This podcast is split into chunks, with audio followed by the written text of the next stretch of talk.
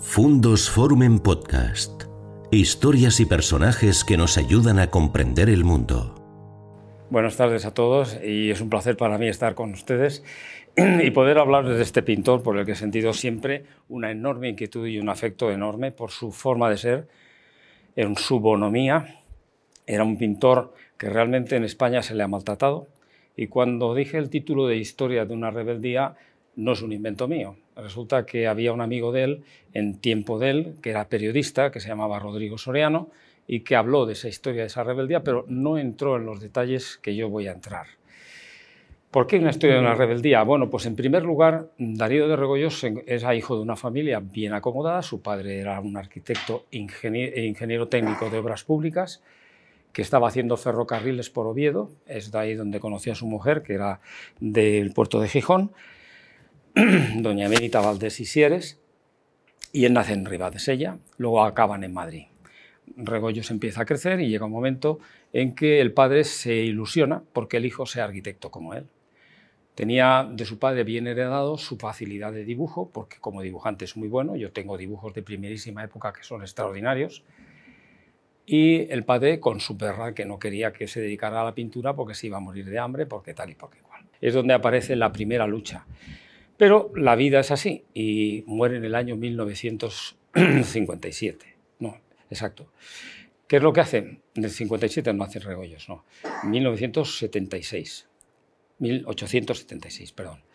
¿Qué es lo que hace Regoyos? Pues lógicamente se encuentra en una situación de que ya no tiene la presión de su padre, que ya lo que tiene es prácticamente la libertad de la madre, que sí era permisiva y sí quería que el chico hiciera lo que creyera conveniente, pero mm, él entonces decide que tiene que dedicarse a la pintura. Y, por ejemplo, empieza con Carlos de Jaes y empiezan sus rebeldías a manifestar. La primera ya ha desaparecido porque el padre, al, quitarse la situación concreta que tenía tan mala, pues ya se libera y puede hacerlo. Pero la rebeldía es que él ve que el academicismo, el tener que asistir a las clases en la academia con Carlos de Jaes, no le gusta, no le interesa y va a su clase particular y se forma con él particularmente de dibujo. En el interim, él tenía dos amigos, que es importante todo esto porque es el origen de su ida a Bruselas y el por qué se marcha, a Bruselas. Él tenía dos amigos que eran Enrique Fernández Arbos, que era un violinista, compositor y director de orquesta famoso en España, bastante importante, y e Isaac Albeniz. Isaac Albeniz pues es lógicamente el pianista que luego se convertiría en el gran compositor y todo lo que conocemos de él. ¿no? Están en Bruselas y estos se dedican a vivir, lógicamente, la vida de Bruselas, del arte en Bruselas, los dos, y le escriben continuamente. Regoyos, que recibe toda esa información, tiene una inquietud de poder ir a Bruselas porque le gusta ese ambiente y lo que le cuentan. Encima su profesor, Carlos de Jaes, es belga, y le pregunta, oye, pues mira, yo es que me voy a marchar con esto y tal, le aconseja que si va a Bruselas, hay un profesor que él tuvo, que se llamaba Joseph Quino, que le podría dar clases de dibujo y de pintura concretamente allí.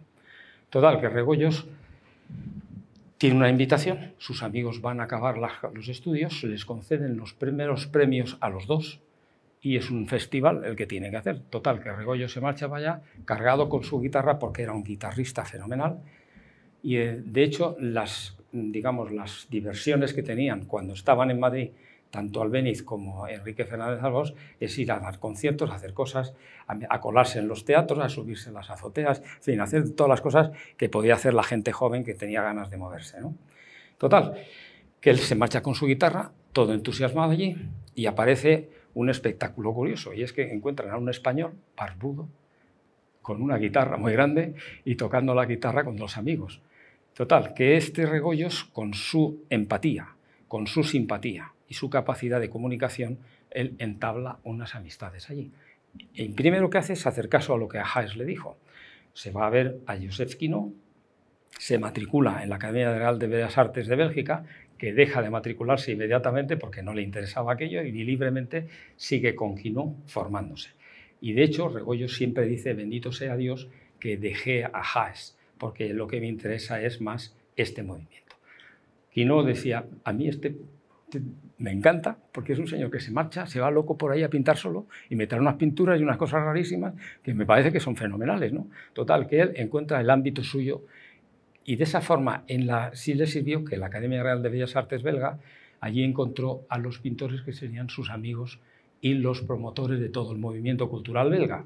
Él se hizo amigo de James Ensor, se hizo amigo de Theo van Rieselberghe, de, de, eh, de Slovak, de otros amigos de Felician Robs. Todos estos estaban de alumnos que él de los perdió. Se, lo primero que hace, siguiendo sus consejos, se incorporan todos en un círculo que se llamaba Lesor, que es el vuelo.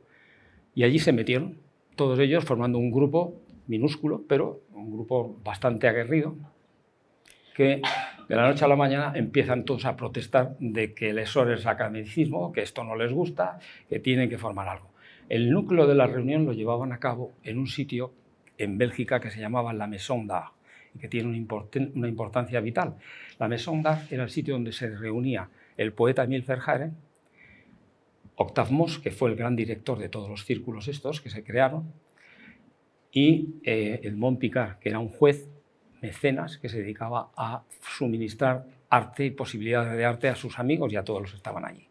Total, con esos tres, de la noche a la mañana deciden, y otros más, que formaban un grupo independiente que se llamaría Los 20 que estaría formado por 10 miembros y 10 invitados. Esos 20, estamos hablando en 1884. Ellos abandonan el círculo de Lesor en el 83, en el 84 ingresan en ese nuevo círculo creado por ellos. Regoyos era fundador. De ese círculo, los 10 miembros, había dos extranjeros, uno Regoyos y el otro era Pericles Pantacís, que era un pintor griego que falleció en el, 1884, ese mismo año de la creación. Total, que el único extranjero que había era Darío de Regoyos y Valdés. Bien, Regoyos lógicamente empieza a exponer a su manera todas sus cosas. Era una persona tan sumamente extrovertida con los amigos, con los amigos, que se convirtió en su guía en muchas de las cosas que a ellos les interesaba. Pero mientras tanto, en paralelo, las artes se estaban moviendo muy fuertemente allí y toda la literatura, la poesía y la música se estaban moviendo contemporáneamente en ese momento y haciendo todo lo que nadie se imagina aquí. Regoyo se encuentra en ello y están como un, un cangrejo en su tinta. Perfectamente organizado, él se dedica pues eso, a hacer las exposiciones. Cuando viene a España, resulta que se trae a los españoles, a los que había allí belgas, a hacerles de guía y a enseñarles España. Y organizan un primer viaje que van por la zona de España, la recorren, Viene primero Constantin Meunier, que es el gran escultor belga, famoso, que era pintor en esos años y que se hizo escultor en ese viaje con Regoyos en España. Y vienen con él Theo van Rieselberghe, Willy Slovak, y todos ellos van a recorrer España y luego se van a ir a Tánger y a Marruecos para estar allí haciendo sus, digamos, su pintura a su manera. Regoyos no les siguió porque saltar el charco no les gustaba, luego lo hizo alguna vez. Pero el caso es que se desarrolló, digamos, unas, actividades, unas amistades y una, confraternización entre todos ellos, que cuando el Círculo de los 20 empezó a progresar, Regoyos eran un imprescindible en ese movimiento. Movimiento en el que, luego veremos, participaban todos los mejores pintores que han existido del impresionismo y del simbolismo en aquellos años. Estamos hablando de Manet, estamos hablando de Monet, estamos hablando de Toulouse-Lautrec, de Serrat y todos estos. Iremos viéndolo poco a poco. De tal manera, como hemos visto, primera rebeldía contra su padre porque no quería, segunda rebeldía contra el academicismo, tercera rebeldía que no quería pisar Madrid porque Madrid le detestaba porque era, digamos, un territorio copado por el clasicismo y los defensores del clasicismo. De tal manera que aquí no quería pisar en Madrid para nada. Sigue yendo a Bruselas y viniendo a España a veranear al norte de España. Este hombre, que era un viajero continuo, ¿por qué? Para que nos hagamos una idea de eso. Unas 11 veces cambió de casa cuando era soltero y unas 7 veces después, cuando era casado, con su mujer y a su familia, que tenía cinco hijos. La pobre mujer debía de ser una mártir. La pobrecilla porque nadie se imagina lo que es cada X tiempo tener que estar cambiando todo domicilio, los niños de las escuelas, eso, una cosa era eterna. ¿no?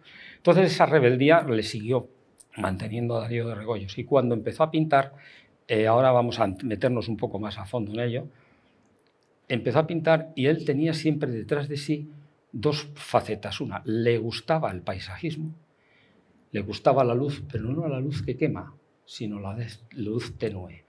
Por lo tanto, los nocturnos, los atardeceres, los efectos adversos de la naturaleza le encantaban y eso es lo que ha pintado preferentemente. Su pintura tiene unas muestras de honestidad que son admirables. Él en ningún momento pintó para ganar dinero, sino pintó por lo que sentía. No era una cuestión de capricho, es una cuestión de sentimiento. Él habla y su voz era esa, esa forma de hablar. De tal forma que Regoyos empezó a pintar y tiene unos procesos de pintura que es claramente clasificables. Él fue preimpresionista cuando el preimpresionismo estaba en Bélgica con ellos y cuando empezó a aparecer Segat en las exposiciones de ellos, Regoyos se apuntó al ciclo de Segat y se convirtió en puntillista. De tal manera que la amistad que tuvo con Segat, ahora lo iremos viendo, fue en los escritos que tienen los libros publicados de Segat, Regoyos escribía del círculo de los 20 y decía, los que son propensos a la pintura puntillista, ellos le llamaban óptica o luminista o de un tipo de cosas de esas, pero era el, el puntillismo puro. También se ha llamado postimpresionismo. Y sucedió en Bélgica una cosa curiosa, y es que en ese círculo se presentaba el impresionismo, el puntillismo, y los belgas se apuntaron al puntillismo, cuando el impresionismo había sido antes. Entonces ellos apuntaron al postimpresionismo, sin embargo después volvieron al impresionismo, luego explicaremos las razones. Entonces ya tenemos esa evolución en donde Regoyos tiene una singularidad que en España no tiene nadie, era amigo de los poetas belgas, de los escritores belgas, de tal manera que eh, Haren era uno de ellos, Max Selskamp es otro, hay una serie de escritores en esa época que estaban muy vinculados con, con Regoyos, y que él empezaba a ver pues, ese tipo de movimientos literario-artísticos que se estaban combinando. Entonces, vamos a iniciar, quizá un poco para conocer con más exactitud mm, todo esto de las imágenes, porque realmente merecen la pena. Vamos a ver primero quién es Regoyos en foto. Esto es en el 1885, él se fue en el 1879 a Bruselas, era más joven que aquí. Después aquí se ve en la posición de 1903, una exposición que se hizo en Bilbao, y se ve, él está de pie, no era un hombre alto, era un hombre de estatura, pero bien, es una persona ah, de un aspecto muy interesante. ¿no? Esto fue ya más mayor, en 1904. Esta es la postal que le mandó, donde he sacado la foto, a Octave que es el, el, director de todas las galerías que se organizaron y todas las exposiciones que hicieron allí y tal. Entonces, Darío Recollos, vamos al primer periodo, periodo denominado, digamos, preimpresionista. ¿Por qué? Porque realmente ahí él usa la espátula, lo que le preocupa es el paisaje, los colores. Tenía un, gran compañero en, que se llamaba Guillaume Vogels, que es un pintor que tiene una trayectoria muy importante como pintor, pero funcionaban con espátula. Entonces vamos viendo cómo la pintura que él realiza se, se reúne a todo esto. Este que estáis viendo es el retrato de Darío de Rebollos de joven, cuando llegó allí a Bruselas.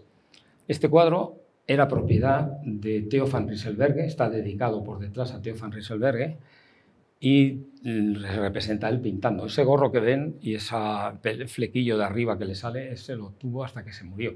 Eso no lo perdió nunca. Entonces, esta es una forma para verlo. Este es un cuadro que lógicamente indica que se lo donó porque era muy amigo de él.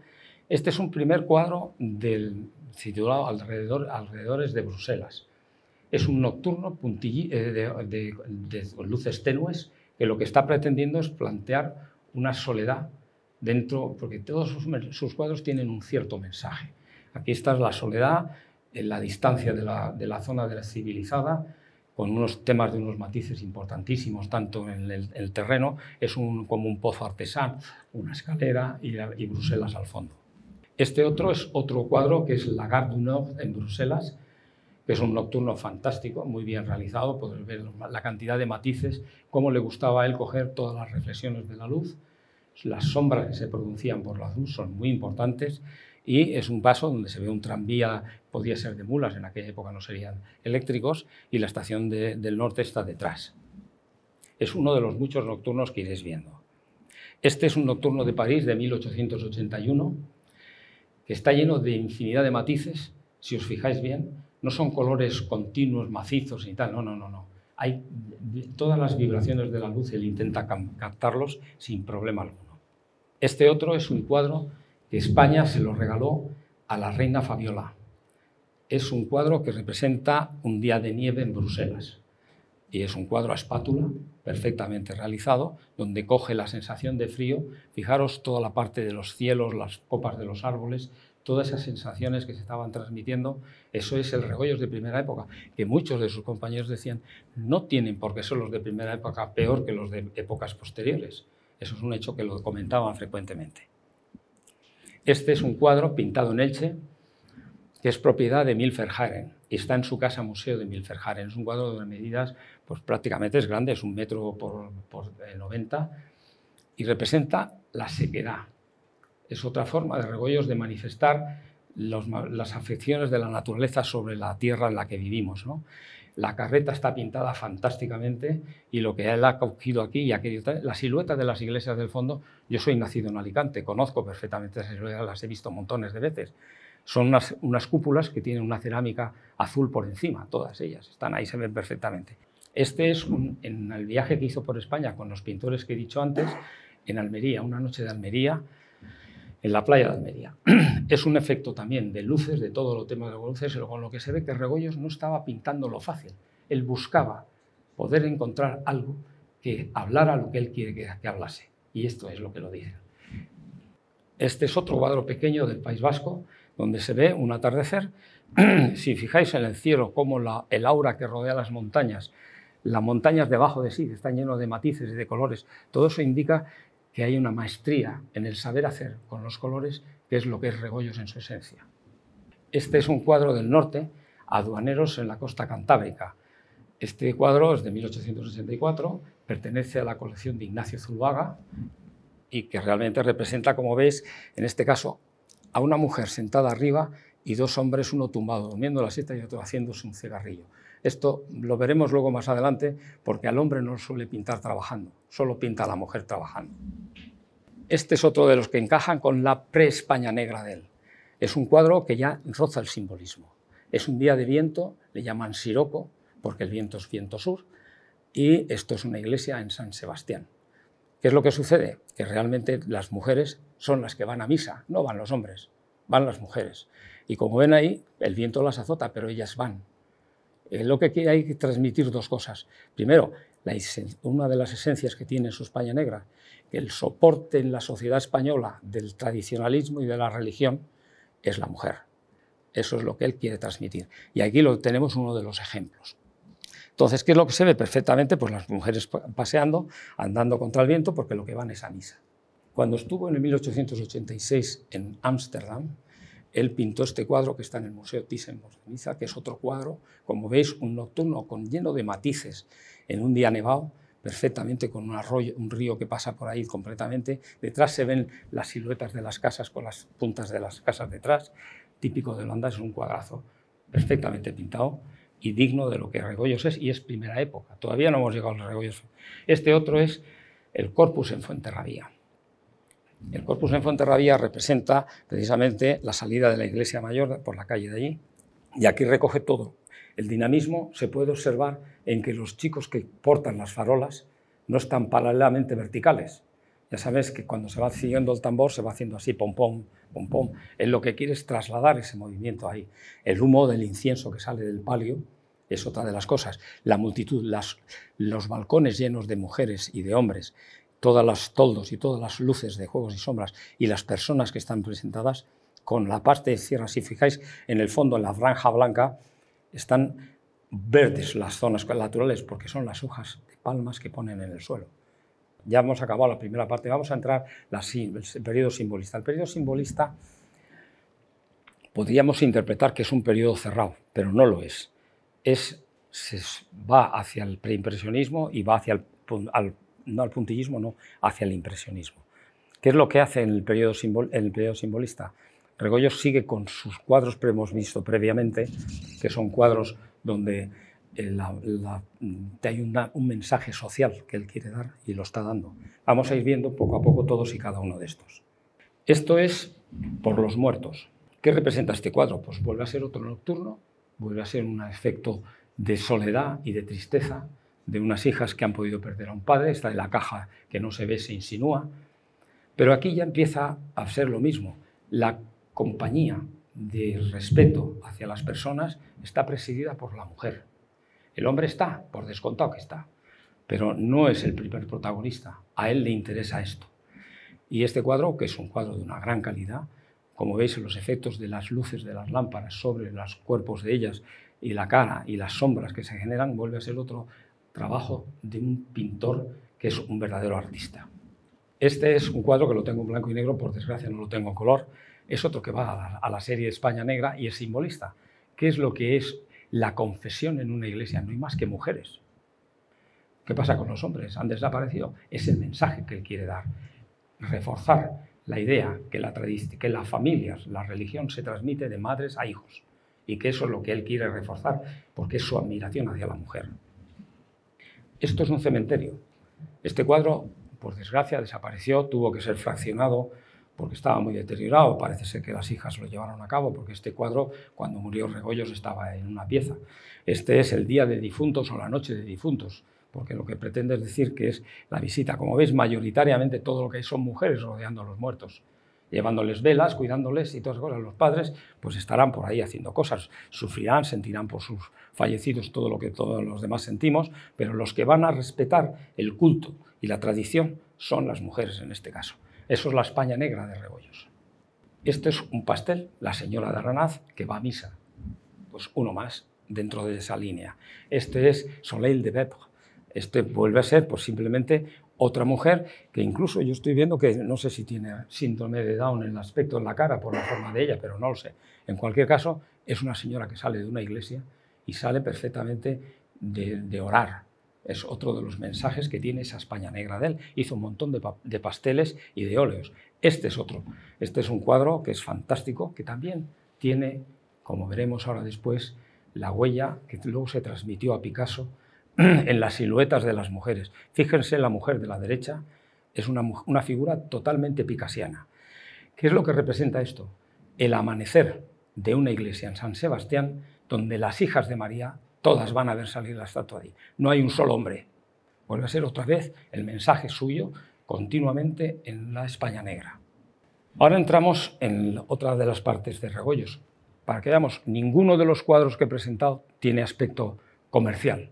Ninguno de ellos son para vender porque es bonito colgarlo en una casa. No, son cuadros que él siente y los pinta. Eso termina arruinándole. Aquí tenemos otra cosa importante. Las víctimas de la fiesta, este que he puesto aquí es un gratage. Es una pieza única. Un grataje es como un grabado sobre papel, pero a mano. Entonces este pertenece a una casa museo que hay en Barcelona y que realmente representa los caballos muertos. La gente se preocupa de la fiesta de los toros, pero cuando se marcha hace switch off y se desconecta. Pero no acaba la fiesta.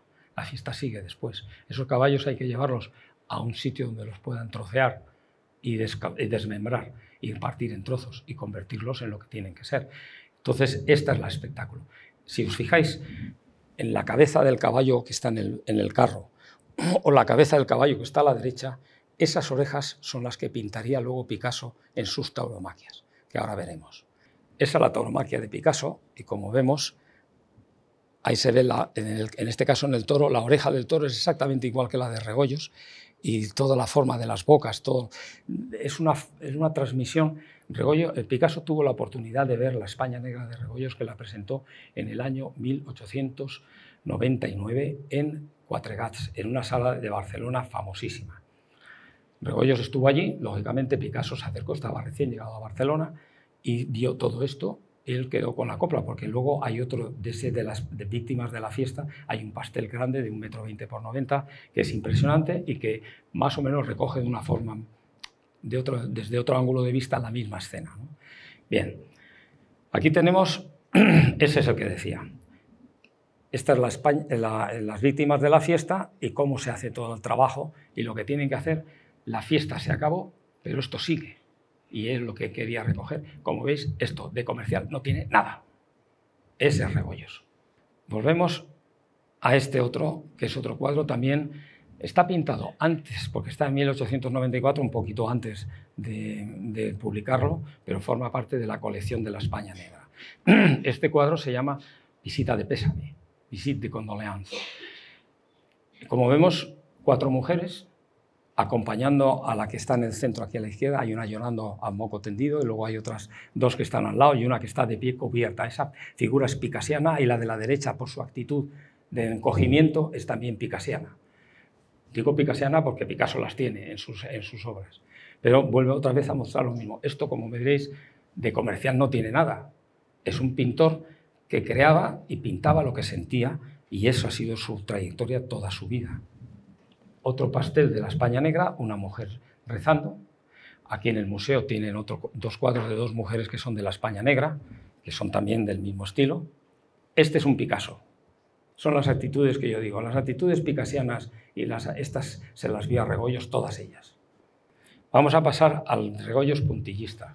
El Regoyos puntillista sí tiene un comienzo y sus obras van oscilando desde 1890, 1892, 93. Él se encontró con Segá en, este sitio en los 20, había ido en 1887 a exponer sus obras puntillistas, causó admiración, todos se querían, digamos, embobados con la obra de él y decidieron seguir, algunos de ellos, entre los cuales estaba Regoyos. Ahora vamos a ir viendo la amistad de Regoyos con Segá, un hombre pintor que murió a los 32 años. él lo conoció en 1887, murió en el 1891. Entonces, cuando murió, le dejó a Regoyos un cuadro de herencia de lo que tenía él. Es un cuadro que lo iremos viendo. Bien, esto es una expresión que se puede leer ahí de Regoyos dirigida a Félix Fénéon, una, nota que le dio. Félix Fénéon era un crítico de arte famosísimo en Francia de ese periodo y Segat eh, le contaba y le organizaba exposiciones a Segat, este Félix Fénéon. Y aquí se ve que habla de los pintores favorables de los 20, que son favorables al puntillismo, y ahí figura Darío de Regoyos.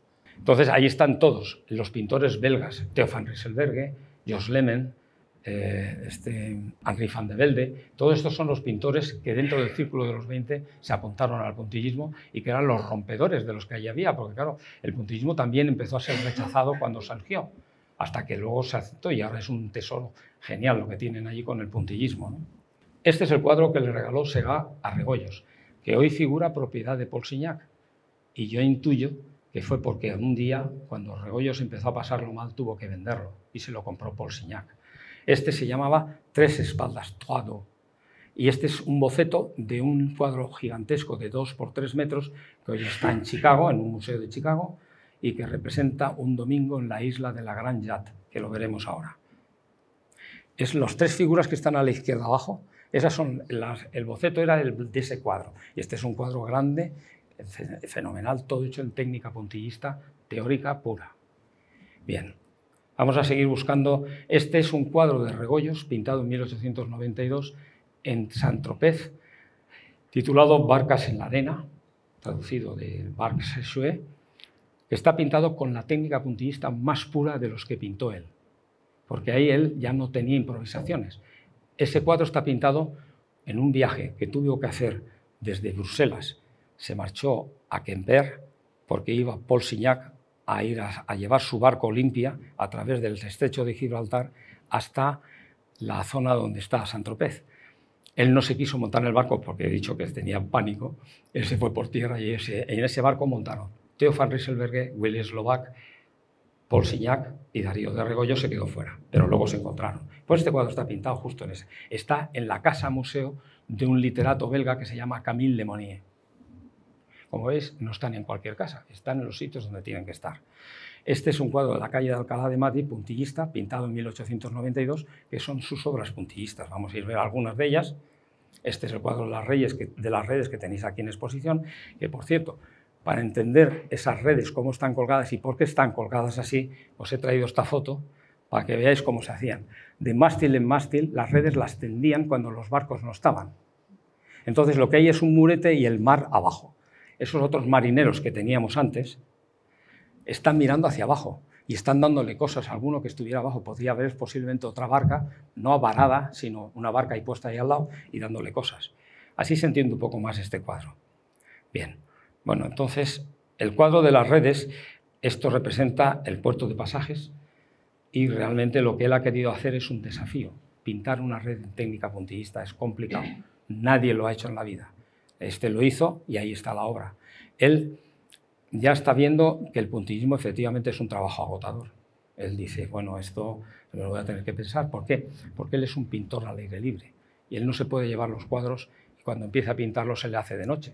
Porque claro, el puntillismo son estar horas y horas haciendo las cosas. Entonces llega un momento en que él deliberadamente se deja de hacer puntillismo radical, el puntillismo teórico, para seguir utilizando el puntillismo en lo que a él le convenía, que es hacer nuevas texturas fruto de las pinceladas diversas en una serie de composición de distintos puntos de colores distintos. Entonces, si se fijan en el murete que tiene aquí abajo, en ese murete se ve la técnica que luego él seguirá en todas sus obras. Por lo tanto, no es estanco el periodo puntillista, también avanza hacia la derecha en algunos tiempos. Estas son las redes que hemos visto antes.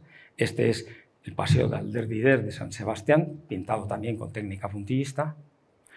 Este es un, cuadro que está en el Museo de Ixelles, que es el Museo de, Bruselas, de impresionismo. Este Museo de Ixelles, este cuadro le llamó él eh, Lluvia de Otoño. Bien, pues si se fijan, toda la parte de abajo, toda la masa de abajo, excepto las montañas, están pintadas con esas técnicas que ya son puntillistas, pero ya posterior, porque en 1892, 93, 94 ha pasado, estamos en 1900. Y si se fijan, a continuación, además, tiene otras cosas este cuadro.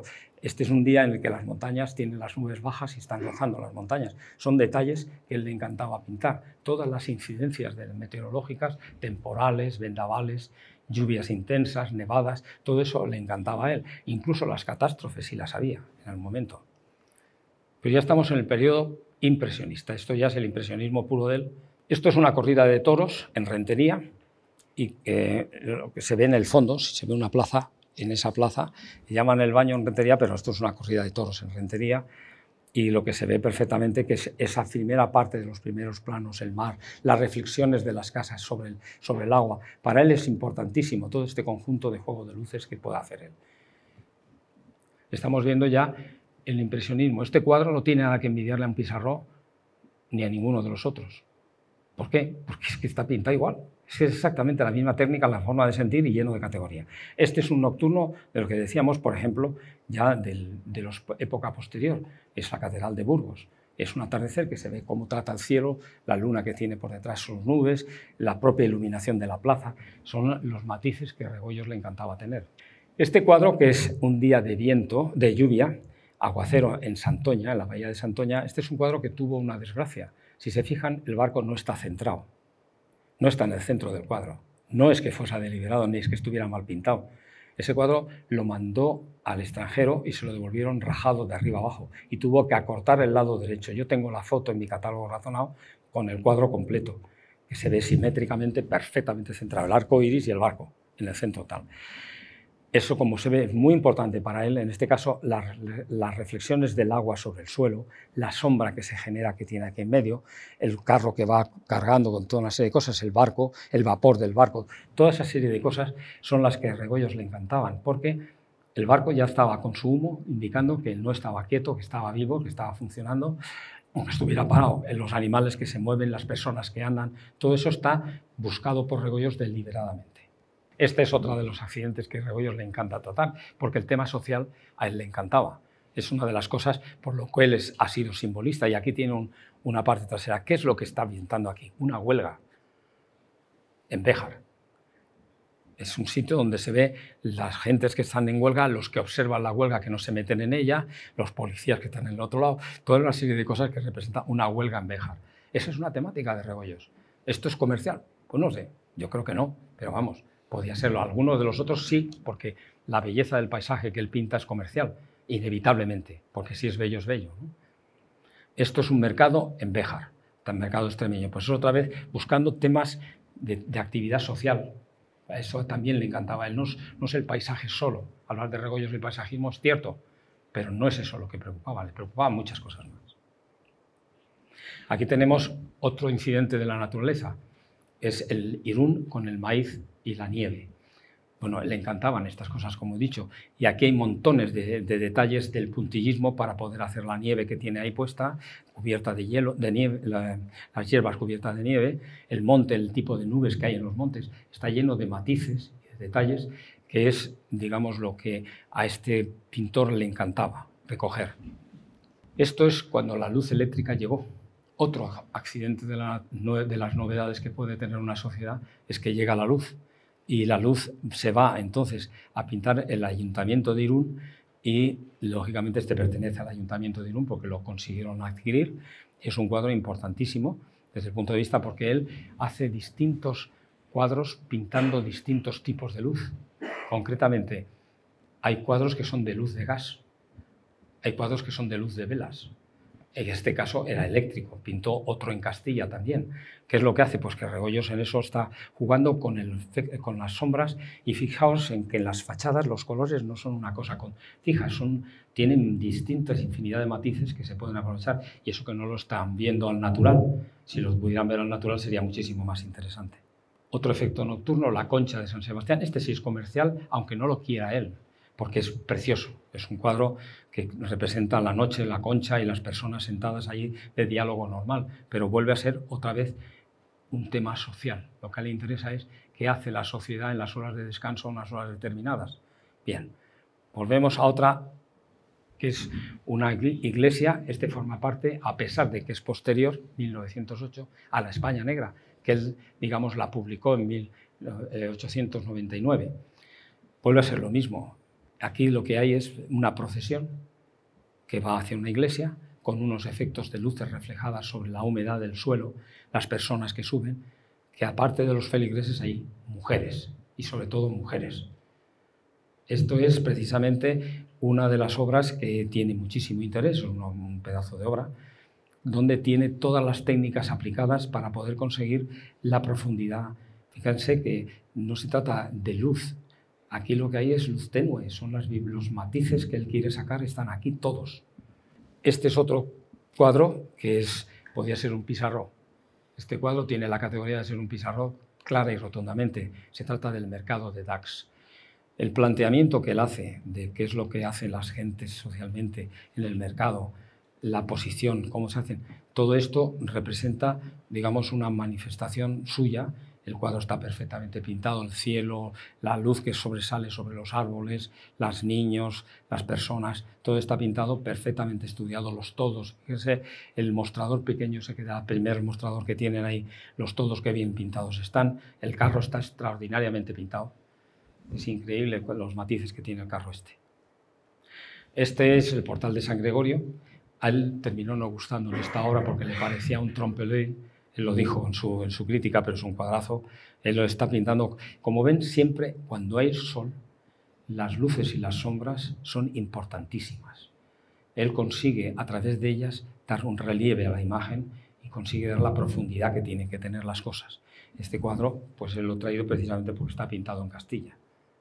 Este también vuelve a ser otro cuadro pintado en Castilla, Sagún, y esta es la Torre de San Lorenzo, que no es que esté pintada la iglesia, lo que está pintando es el caserío que tiene por los alrededores. Fíjense otra vez en las sombras proyectadas, que son para él un hito vital, vital en todo lo que pinta. Pero si se fijan, la iglesia está perfectamente, todo perfectamente, las nubes del fondo. Es una, un ejemplo de lo que es pintar sin complicaciones. Él no busca, como he dicho, todo esto tampoco es que sea comercial a menos que una persona quiera tener un cuadro de Sagún y tenerlo en su casa, pero esta es una obra digna de para tenerlo. Hay otra que también veremos ahora, que es la iglesia, él le llamó Tour le Soir. Es la torre de San Andrés que vuelve a ser otro efecto de luz. Fíjense el, aura que rodea la torre, las distintas matices que tienen en la, en la forma de pintarlo, que eso es un arte, los matices, si se fijan en la forma de la fachada debajo hasta del suelo, todo está lleno de, miles de detalles que son los que configuran la obra de Darío de Regoyos, que de verdad está él, ella en él, él en ella. Este es un puente de, de León, así lo tituló. Como ve, una vez más, los carros de caballo los pinta fenomenalmente, el puente está pintado estupendamente, tiene todos los matices que tenía que tener. Este cuadro, pues, es un cuadro que no es de grandes dimensiones, pero está perfectamente pintado, ha recogido todas las texturas de la piedra, perfectamente recogidas, los césped, el verde del terreno, los árboles, los chopos estos que tiene a, la derecha, todos están perfectamente pintados y es una obra más también pintada en Castilla en su último viaje. Esta es la casa de Felipe II, otro nocturno, en Valladolid. Bien, es un cuadro más que lo he traído precisamente porque son de los que pintó cuando vino a ese viaje de 1908, cuando vino por, aquí, a, Asturias. Tenemos el castillo de Isabel la Católica en la Mota. Este cuadro, lógicamente, es un cuadro de grandes dimensiones. Él lo pintó porque previamente había pintado un boceto que es muy parecido, que viene en mi catálogo razonado y de él sacó este grande, que vuelve a ser otra vez otro efecto de atardecer, que era lo que él le quitaba. Cuando a él le decían que pinte el sol, dicen, mira, que lo pinten otros, a mí eso no me interesa, porque no tengo los armónicos. Él buscaba los armónicos, que es todo captar las sensibilidades que la luz tiene en su reflexión a lo largo de una superficie. Este es el castillo de Valencia de Don Juan, está pintado, este está bien, es un cuadro con el paisaje, la perspectiva. Hay una cosa que también es muy importante, Regoyos en todas sus obras tiene una tradición, ponerse a pintar desde un punto de vista, de mira, que no está a la altura de él, está por encima de él. Si se fijan, el punto de mira está en el centro de este cuadro. Y la altura de él sería la altura de una persona que hubiese a la altura de la carretera. Entonces él no está pintando desde ahí, está subido encima para pintarlo. Todas sus obras tienen esa característica y es una forma de identificar un cuadro de Regoyos. Un cuadro de Regoyos que no tenga sombras, un cuadro de Regoyos que no tenga, eh, digamos, el, enfoque igual, que no sean unas perspectivas con un reparto del espacio en concreto. Son los análisis de la autenticidad de una obra, aparte de la firma, que también la firma es un mundo en Regoyos.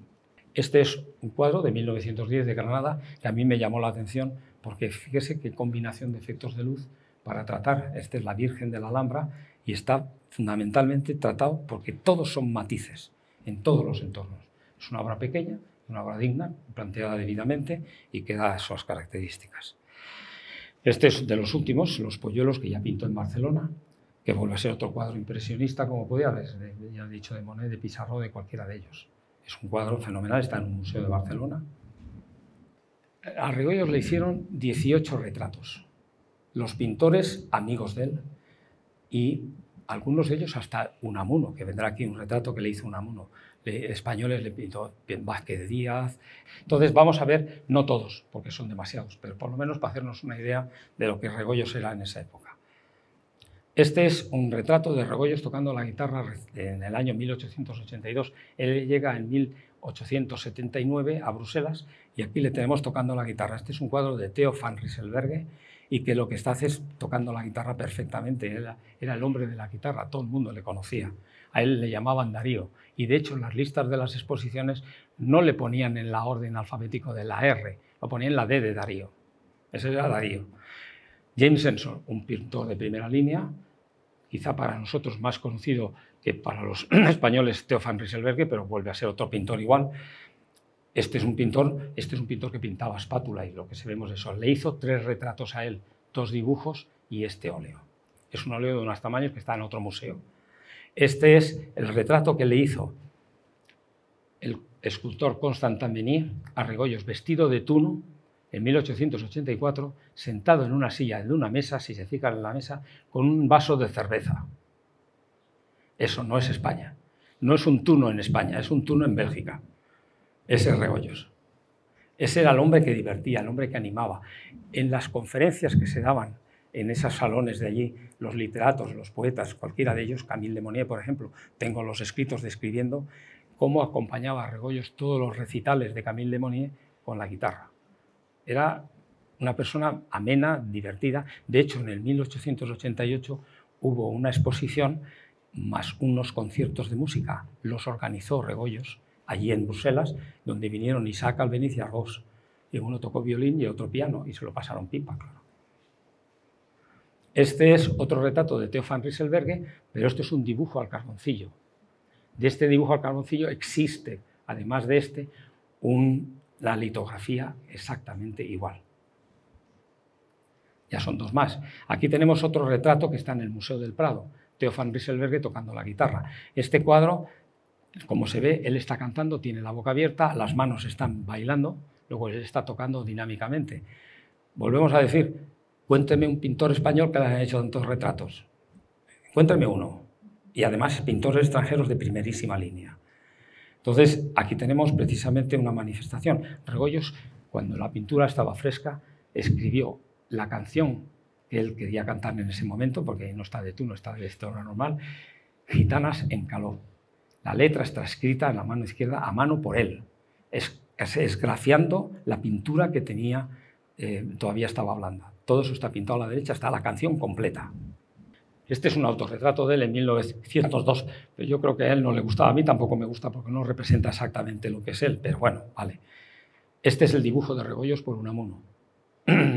Curioso que Unamuno, que realmente no es un dibujante, le hiciera este retrato. No está mal. ¿eh? Este es hecho por Ricardo Piso, que es precisamente el otro de los amigos que tenía, porque en ese círculo de Cuatro Gats, en las exposiciones allí, se creó paralelamente una revista, la revista Luz, en el año 1899. En esa revista Luz la presidió Darío de Rebollos. Mientras que, por ejemplo, eh, allí estaba Ricardo Piso y había otros pintores que eran amigos de él. Ese, Ramón Casas, todos sobre todo, y todos ellos formaron ese clan en Cataluña que eran también de independentistas. Todos ellos odiaban España, por descontado, porque decían que España era el clasicismo cerrado y que no podía ser y que tal y que cual. Bien, aquí tenemos la relación de los pintores que estuvieron presentes en el círculo de los 20, no en la Libre Estétique, que fue después. O sea, el círculo del Esor se disuelve y se forma el círculo de los 20. Están 10 años ese círculo de los 20. Empieza en 1884 y acaba en 1893 y a continuación, desde 1884 hasta el 2014, se crea el círculo de la libre estética que no tenía las características de antes. No era un círculo cerrado de 10 miembros que elegían a otros 10, artistas invitados. El círculo de la libre estética era dirigido por Octave Moss, que sabía perfectamente cómo hacer, y ahí asistían todos. Pero ahí se van viendo con qué personas se codeó Regoyos. Se puede apreciar perfectamente la situación. Y pues, como veis, se trata de algo que ningún otro pintor español ha podido hacer. El colmo de las cosas, Regoyos muere en el año 1913. Entonces, desolados los compañeros suyos de Bélgica, deciden hacerle una exposición homenaje. Hay 30 años de lucha por el arte y Regoyos tuvo una exposición dedicada a él. En esos 30 años, ningún pintor que murió, murieron muchos, ya contado Segat, murieron otros más, tuvieron homenajes nada más que Darío de Rebollos. Y entonces cogieron y se llevaron a todos los pintores españoles que le acompañaban a Bruselas a que expusieran conjuntamente con él, más los belgas de siempre que él, conocieron, él conoció. Y eso se forma, con eso culmina toda la historia de una vida en donde ha habido unas rebeldías. ¿Cuál es su última rebeldía antes que estamos hablando del año 1890 que decide venir a exponer a Madrid? Esa última rebeldía fue encontrarse que a él, lejos de apreciarle porque venía con el impresionismo, le despreciaron por venir con el impresionismo. Ese desprecio, que estaba gestado por los controladores del negocio en aquellos años, que eran los clasicistas y que defendían el clasicismo a ultranza, Regoyos se encontró con un rechazo. Él vio con, con, infortunio que él estaba persiguiendo esa situación. Darío de Regoyos, en su vida personal, se casó. Se casó con una mujer que se llamaba Henriette de Montguillon y Vingart. Henriette de Montguillon era hija de los condes de Montguillon. Bien. Ella tenía 19 años y él 38. ¿Qué pasó? Que los padres no fueron a la boda. Los padres de ella no fueron. Bien. Así que tenemos otro rechazo que él tuvo como su rebeldía. Decidieron casarse a las 8 de la mañana en San Sebastián. Los padres se habían ido de viaje para no asistir y le dejaron más solo que la una a la chica. Esa pobre mártir, porque es una mártir, le aguantó los cambios de residencia. Él estuvo en San Sebastián. De San Sebastián después se pasó a, este, a Irún. De Irún se pasó a, a, este sitio, a Bilbao. No, antes de Bilbao se pasó por Durango. De Durango se pasó a Bilbao. De Bilbao a Granada. De Granada a Barcelona y allí murió. Eso lo hizo una mujer con su marido. Nada.